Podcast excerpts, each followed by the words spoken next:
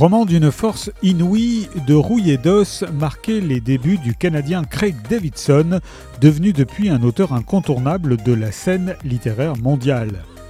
On retrouve l'énergie violente de son style entre ombre et lumière et son sens impressionnant du détail dans Cascade, qui signe son retour à la nouvelle après un troisième roman Les Bonnes âmes de Sarah Court, paru en 2019.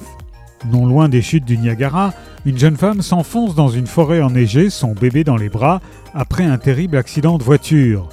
Un basketteur prodige, hanté par son passé, sort de prison. Un ancien pompier se lance à la poursuite d'un dangereux pyromane. Deux jumeaux détenus dans un établissement pénitentiaire pour mineurs se confrontent à leurs tragiques différences. Autant de façons d'aborder la fragilité de nos existences et ces moments où tout bascule, sans céder à la morale ou aux clichés, mais au contraire avec un sens maîtrisé du risque, ce qui donne au lecteur la sensation vertigineuse d'avancer tel un funambule au-dessus du vide. Cascade de Craig Davidson est paru chez Albin Michel.